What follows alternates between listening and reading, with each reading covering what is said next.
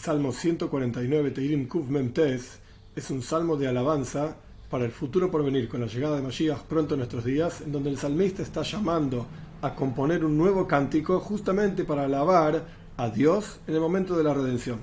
Aleph 1. Aleluya,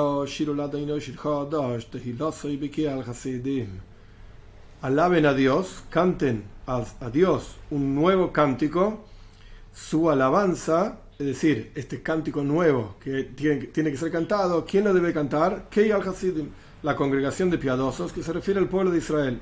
Veis, 2. Ismach Israel be'oisav beneitzion yogilu ve'malkom. Alégrese Israel, es decir, el pueblo de Israel, be'oisav, en aquel que lo creó, es decir, en su creador, en Dios. Los hijos de Zion, que se alegren, se regocijen en su rey. Gimel 3. Alaben su nombre con un mahol. Mahol hay quienes dicen que es un instrumento y otros dicen que es una ronda, un baile. Besoif, con tambor, con arpa, cántenle a él. Dale, 4. En el momento de la redención se va a revelar que quiere, o sea, desea Dios a su pueblo, los embellecerá a los humildes con la salvación. Hey, 5. Se alegrarán los piadosos en la gloria que Dios dará y revelará sobre todo el mundo. Cantarán, traducción literal, sobre sus camas, sobre sus lechos, pero en realidad se refiere al descanso de ellos. Como uno descansa sobre la cama, se refiere a que descansarán en la tierra de Israel con seguridad y ahí cantarán a Dios. Vov 6. La elevación de Dios en sus gargantas, es decir, en sus rezos, en sus clamores, y una espada de dos filos en sus manos. Zain 7. ¿Para qué sirve esa espada de doble filo? Para hacer venganza contra las naciones y castigos, discusiones contra los pueblos. Ges 8 para encarcelar a sus reyes con cadenas y a sus honorables, a sus ministros, con también Hable Barza son cadenas de hierro. Tes 9. Para hacer en ellos un, un juicio escrito. Hadar, es decir, ese juicio es gloria para todos sus piadosos. Aleluya, alaben a Dios. Este es el salmo.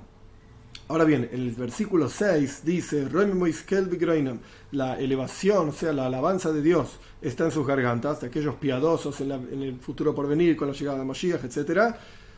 Y esa alabanza, ¿qué es? Una espada de doble filo en sus manos. ¿A qué se refiere con una espada de doble filo? ¿Y qué significa esa espada para nosotros hoy en día? ¿Qué significa en el servicio de Dios esa espada?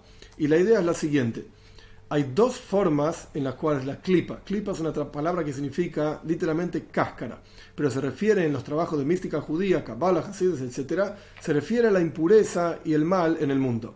Entre paréntesis, el concepto del mal en el mundo es un fiel sirviente de Dios. Es como el ejemplo que da el Zoyar es una mujer prostituta que el rey la contrata para que seduzca a su príncipe. El rey quiere probar la fidelidad de su hijo la mujer, esta trabajadora, etcétera, es una fiel sirvienta de su señor, el rey. Pero su trabajo, ¿cuál es? Ir contra la voluntad del rey y que el hijo termine acostado con ella, etcétera. El príncipe. Es decir, que ella es una fiel sirvienta de su señor, el rey. El rey le paga para que haga un trabajo que va contra la voluntad misma del rey. Este es el concepto del mal en el universo desde la perspectiva del judaísmo y la razón para la que existe es para que la gente tenga libre albedrío y podamos elegir entre hacer el bien o, Dios libre y guarde, lo opuesto. Si no existiese el mal, no existiría tampoco la posibilidad de elegirlo. Cerramos paréntesis. Este mal, esto que se llama clipa en los trabajos de mística judía, de vuelta, cáscara, porque así como la cáscara cubre al fruto que está en el interior, la clipa, la cáscara, el mal cubre la presencia de Dios en el mundo, lo tapa esta clipa se nutre de dos formas diferentes. Una forma es cuando hay un ocultamiento muy profundo de la presencia de Dios, donde Dios no está revelado, ahí la cáscara del mal, por así decir, saca a relucir su existencia, su ser, y se nutre del ocultamiento de la presencia de Dios.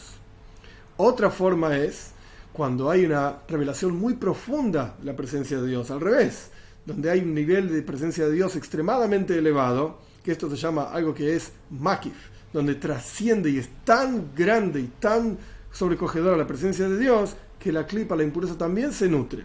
Es como el ejemplo que se trae en los textos, es como una araña que está en el palacio del rey, que es un palacio hermoso, brillante, y la araña está en una esquinita tejiendo su telaraña.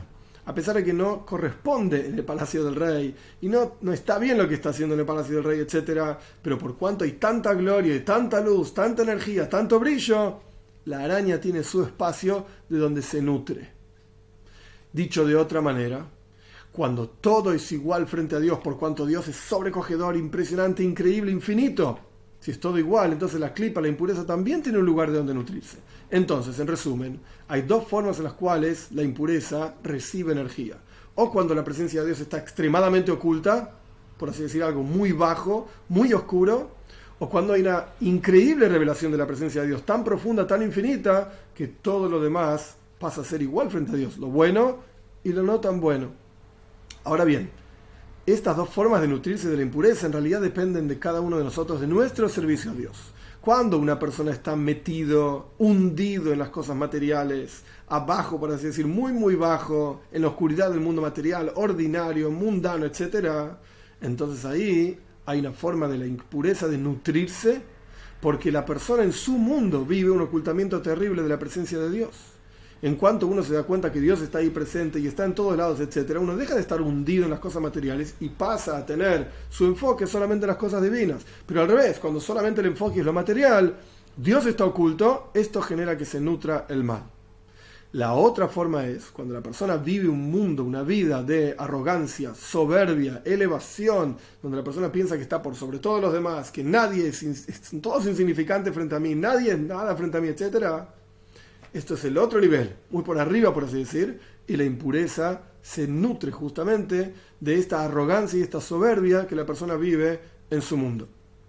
Estas, entonces, el, nutrirse de la impureza depende del servicio de Dios de cada uno de nosotros, depende del nivel espiritual en que nos encontramos cada uno de nosotros.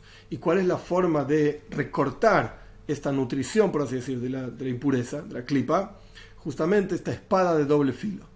La espada, ¿por qué tiene que tener un doble filo la espada? Porque justamente para recortar la nutrición desde abajo, que ahora explico qué significa, y recortar la nutrición desde arriba. De hecho, nuestros sabios dicen sobre este versículo que la elevación de Dios, la elevación de Dios en la garganta, por así decir, en las bocas de cada uno de sus piadosos, es justamente la lectura del Shema.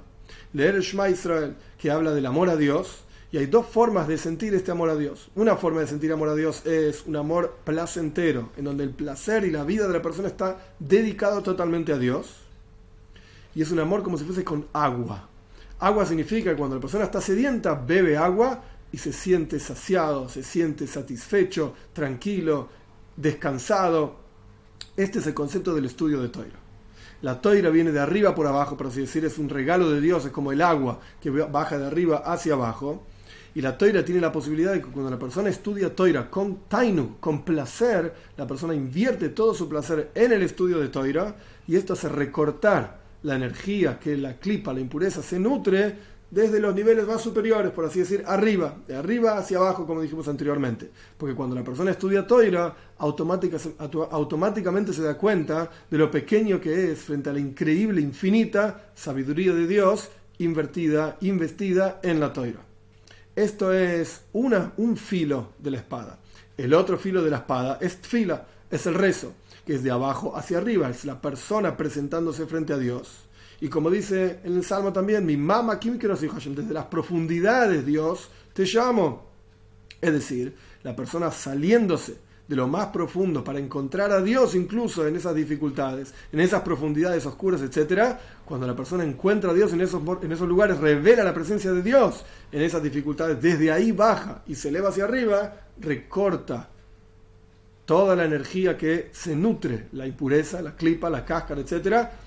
Porque la persona se, se metió en el mundo material. Dicho de otra manera, cuando la persona se sale del mundo material. Y esto se hace a través de tfila, del rezo, que la persona se acerca hacia Dios, se une a Dios, que esto es lo que significa la palabra tfila. La persona recorta la nutrición de la impureza desde las profundidades de la oscuridad, desde el ocultamiento de la presencia de Dios. Entonces, por eso, este es el concepto de la espada, la espada de doble filo, recortar la nutrición de la clipa de la impureza desde arriba hacia abajo con toira y desde abajo hacia arriba con fila, de, dicho de otra manera, reinvirtiendo el placer de uno en el estudio de Toira, y esto es como el agua, o invirtiendo la energía de uno como fuego en la fila, en el rezo, conectándose y vinculándose hacia Dios.